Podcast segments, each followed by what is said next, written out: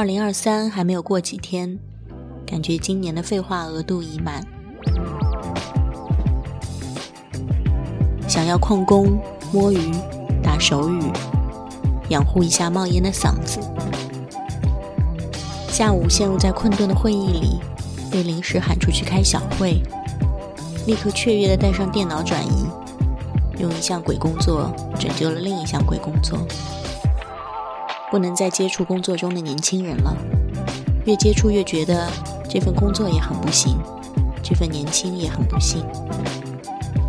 听梁海源上节目，主持人问类似年轻脱口秀演员职业发展环境问题，海源温和的给了一个回答：杞人忧天，真诚又有立场。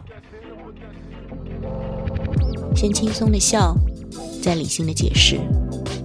把正襟危坐的提问融化掉，是新年想学会的本领。假期前最后的一次更新，回家路上连续听了小张和智智的两期闲聊，在节目里学狗叫，还有四十八岁再相聚的概念，一段无比开心的路程。明年见啊，朋友们！新的自己或者旧的也可以，融化在倒春寒里。